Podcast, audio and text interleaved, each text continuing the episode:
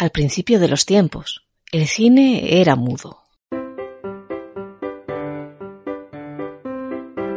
Era mudo, sí, pero también toda una novedad técnica, más que artística en sus inicios, para la que hay fecha y lugar de llegada a Asturias, concretamente el 12 de agosto de 1896, miércoles, en plenas fiestas de Begoña gijonesas. Ese día, en el Teatro Jovellano se instala un cinematógrafo para el solaz del público y con recomendación por parte del comercio, que da cuenta de lo que supone el revolucionario invento. Primeramente en París, donde fue presentado por sus inventores, los señores Augusto y Louis Lumière, y más tarde en todas las capitales de Europa, el cinematógrafo es un aparato que ha tenido gran aceptación, constituyendo la constante admiración de cuantas personas tienen ocasión de presenciar los efectos en él obtenidos. En Gijón, en el Teatro Jovellanos, está presentado quizá con menos lujo que en el extranjero, pero en suficientes condiciones para poder causar la ilusión del movimiento real.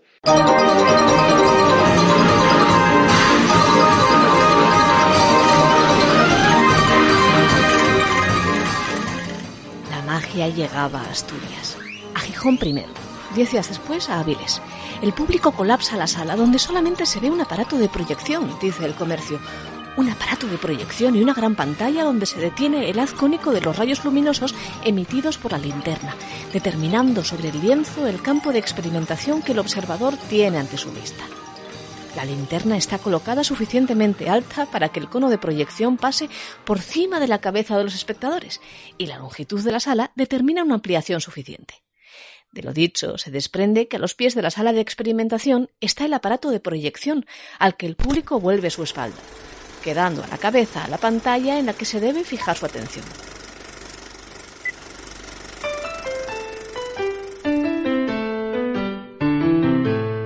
Al poner en marcha el aparato se desarrolla en la pantalla una escena cualquiera tomada de la vida real, dando la ilusión de su observación directa en esos momentos en que nuestra vida centellea algo por una acción nerviosa cualquiera que hasta nos impida distinguir los colores.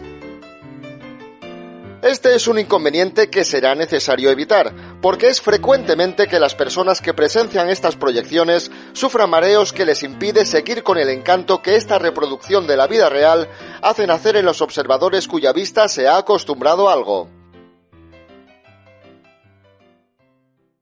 Y claro, la llegada del cine a Asturias, como a todo el mundo, no solo iba a traer consigo a una legión de fanáticos del nuevo arte, que también también a creadores, que aunque aquí salieron con más timidez que en Madrid, y en Madrid que en París, o en Berlín, o en Hollywood, donde la industria del cine llegó para quedarse a principios de los años 10 del siglo XX, pues los tuvimos. Eso sí, aquí no tuvimos estudios ni nada que se le pareciera, pero sí películas propias. Casi ninguna se conserva más que en los recuerdos desvaídos de un tiempo que ya supera el siglo. Pero en este podcast, servidora de ustedes, está para traerles a la cabeza lo que la memoria ya no es capaz de recuperar. Así que, ahí vamos.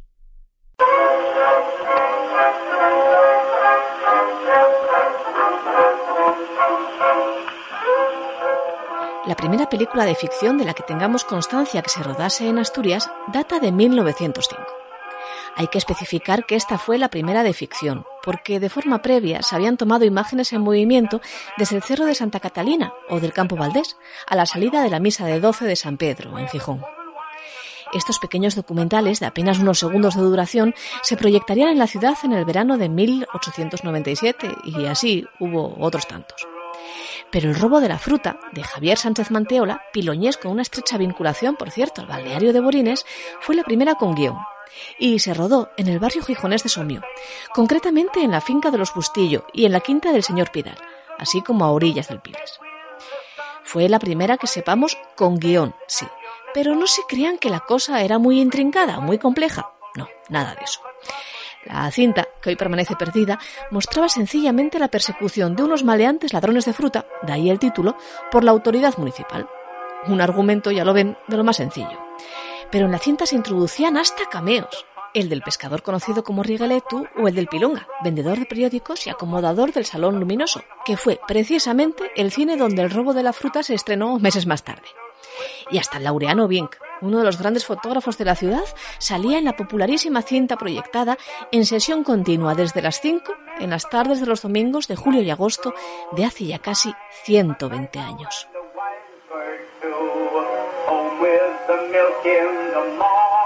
Pero hacer películas era caro. Solo podían acceder al negocio burgueses de postín como Manteola o fotógrafos que contasen ya con todo el aparataje necesario, como Julio Peinado. Así que el cine asturiano permanece en la oscuridad, de momento al menos, en los tiempos de la Primera Guerra Mundial. Pequeñito y ensombrecido por las primeras grandes producciones que, ahora sí, llegaban ya directas de Hollywood y protagonizadas por actores y actrices cuyos nombres jamás habríamos soñado siquiera con saber pronunciar antes de la llegada del cine mudo. This is the face, the face of the most popular woman in the world. This is the face of Mary Pickford. Charlie Chaplin, king of tragedy. He created an immortal character. Here are the faces of Lillian Gish. Aquí es verdad, no tuvimos a una Mary Pickford, ni a un Charlie Chaplin, ni a una Lillian Gish, pero también hubo estrellas que pasaron por Asturias ya, eso sí, a finales de la década de los años 20. En 1926 vino a rodar a un lugar en disputa historiográfica esta señorita tan picardiosa.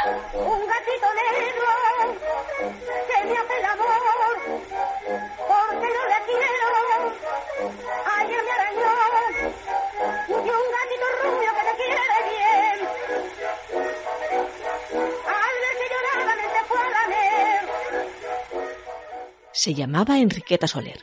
Era catalana, y su atiplada voz tan característica en cuplés y operetas no se oyó sobre los paisajes asturianos de la película que vino a protagonizar en 1926, claro, porque por entonces el cine seguía siendo mudo.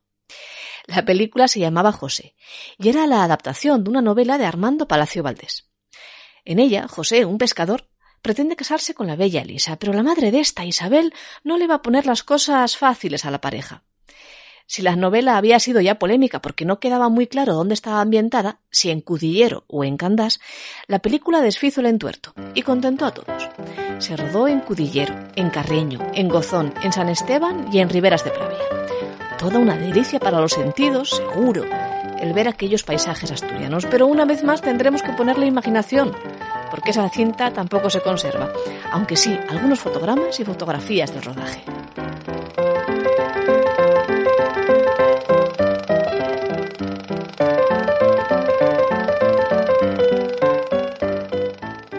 Aquel mismo año también se rodaron otras 200 en Asturias. Una, Cuento de Lobos, producida por AZ Films, que junto con Asturias Films fue la primera productora de cine asturiana. Cuento de Lobos tenía un argumento romántico, a saber, una huerfanita de la que se enamoraban dos hombres con el consiguiente lío. No se crean que triunfó demasiado, salvándose solo en los cines asturianos por el exotismo de poder ver en la gran pantalla los paisajes de Soto de Luiña, de Ribadesella o de Colunga. Todo lo contrario fue Bajo las nieblas de Asturias, que se llegó a proyectar en el mismísimo Palacio Real, al que, eso sí, poco le quedaba para seguir siendo real. Y que contó con la colaboración de lujo de Julio Peinado y de Modesto Montoto para la fotografía, y del obetense Félix del Río para los decorados. El éxito, en 1927, fue mayúsculo, y pudiéramos decir que la primera superproducción asturiana porque aunque en 1922 ya se había financiado muy gruesamente el documental mudo Bellezas de Asturias, por encargo de Sidra el Gaitero, en esta ocasión la campaña publicitaria fue lo nunca visto en nuestra tierra. La película se acompañaba de música en directo, especialmente compuesta para la ocasión. Hubo reportajes gráficos en todos los periódicos y cartelería por todas las calles. Asturias, todo un plató de cine. Empezaba a dibujarse ese eslogan aún vigente. Estas películas, todas ellas, salvo Bellezas de Asturias, tampoco se conservan. Ni Carolina, la Neña de Plata, la primera con título en asturiano, una trama dramática que prometía curvas y, sobre todo, las imágenes de los sitios más pintorescos de Gijón, la finca de los García Solengranda, la casa de la Pondala en Somió, la calle Corrida, el muelle o la Providencia. parte, ¿estás seguro de que tan pronto como vea a la patria en condiciones de marchar con firmeza por de justicia a los buenos ciudadanos A mí me parece que por este podcast se ha asomado ya alguna vez esta grabación de la voz de Miguel Primo de Rivera, dictador de España a la sazón en aquellos años del cine silente.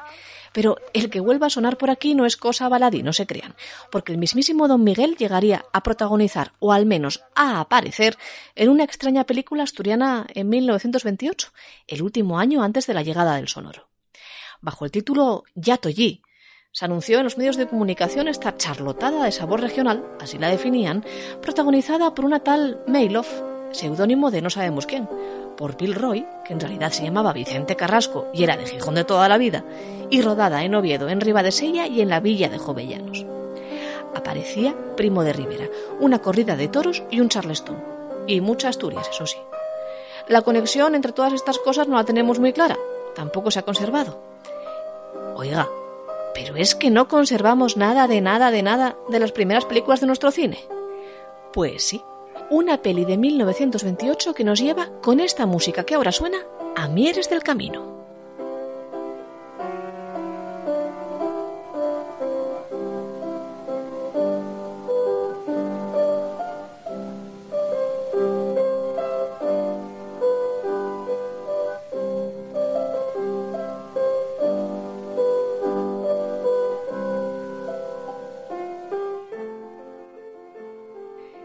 Así se llama, en un alarde de imaginación, Mieres del Camino, dirigida por Juan Díaz Quesada y con el argumento más manido de los tiempos del cine mudo, Los Amores Prohibidos, concretamente el de Pepina, niña bien, criada al solaz de la industria minera, que se muere de amores por Pinón, uno de los obreros de su padre, pero a la que acaban de prometer con el insoportable Ruperto, un indiano retornado de su misma condición social.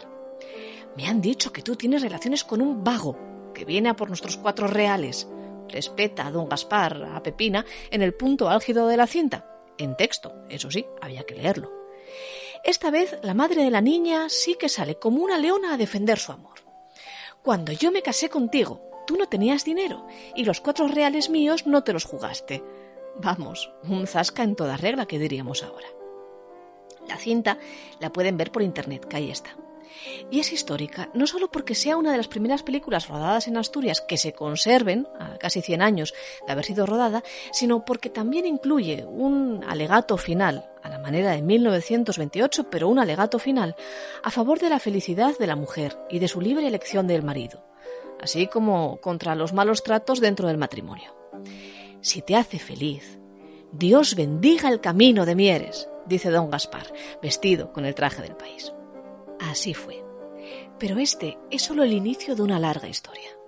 Si me acompañan, a lo largo de las siguientes semanas recorreremos algunas de las cintas más importantes que han llevado a Asturias a la gran pantalla. ¿Vienen conmigo? Les puedo prometer que va a ser una experiencia de cine.